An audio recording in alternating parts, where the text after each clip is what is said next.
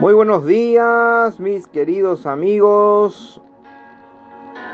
Aquí ya estamos con desayunando con la palabra de Dios con tu amigo y hermano Carlos Cabrera. Si alguno es oidor de la palabra, pero no hacedor de ella, este es semejante al hombre que considera en un espejo su rostro natural, porque él se considera a sí mismo y se va y luego olvida cómo era. Santiago capítulo 1, versículo 23 y 24. El título de nuestra meditación en esta mañana preciosa, Espejo, dime. En la mañana al levantarme el espejo es uno de los primeros objetos a los que me acerco. Mientras me peino y antes de tener contacto con quien quiera que sea, Él me devuelve mi propia imagen. Me dirá si mi cuello está bien puesto o si mi cabello está correctamente peinado. La Biblia, que es la palabra de Dios, puede compararse con un espejo. Es esencial mirarse en ella.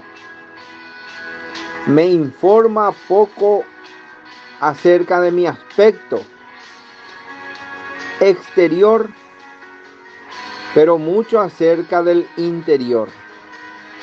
Asimismo, como el espejo me dice la verdad y no perdona el mínimo defecto de mi cara, la palabra de Dios me dirá lo que soy, sin halagarme. Me desalentaría si ella me presentara solo esto, pero junto con el triste con la triste imagen de mi estado interior de criatura culpable, alejada de Dios, también me da otra visión. Me hace descubrir la perfecta imagen de Jesucristo, quien respondió judicialmente a toda mi miseria interior al morir en la cruz.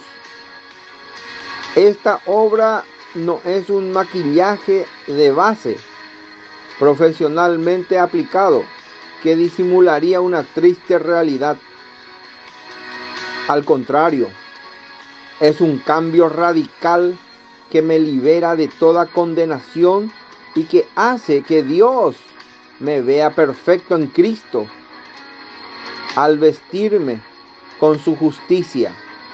En un mundo en el que es tan importante ocuparse de la apariencia exterior, ocupémonos de la realidad interior que es la que cuenta para Dios.